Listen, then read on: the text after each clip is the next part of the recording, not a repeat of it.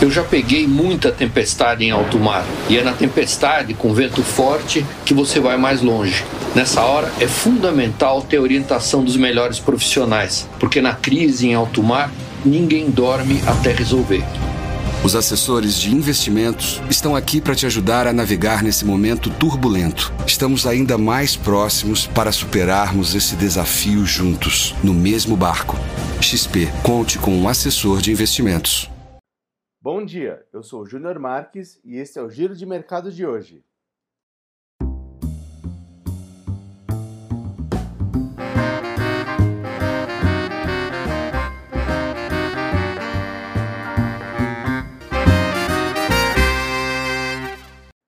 O Ibovespa fechou essa quinta-feira em 95.983 pontos, depois de abrir a semana nos 96.572 pontos. De fato, foi uma semana difícil para o índice. O S&P 500, que começou a semana nos 3.097 pontos, fechou ontem na casa dos 3.084.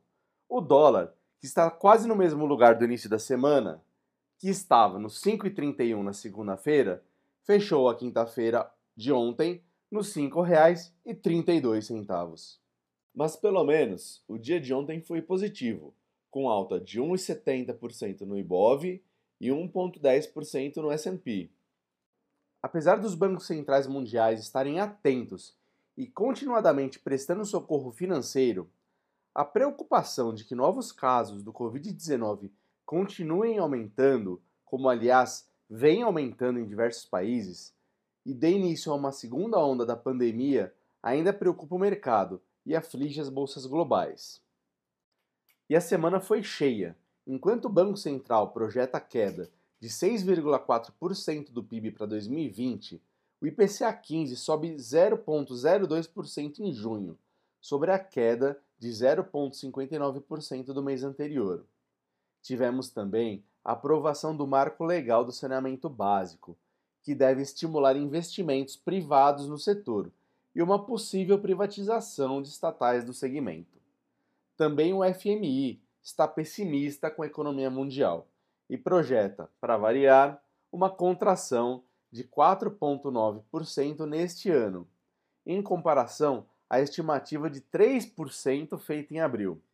Segundo a entidade, a pandemia causou mais estrago do que o esperado e a recuperação será mais lenta.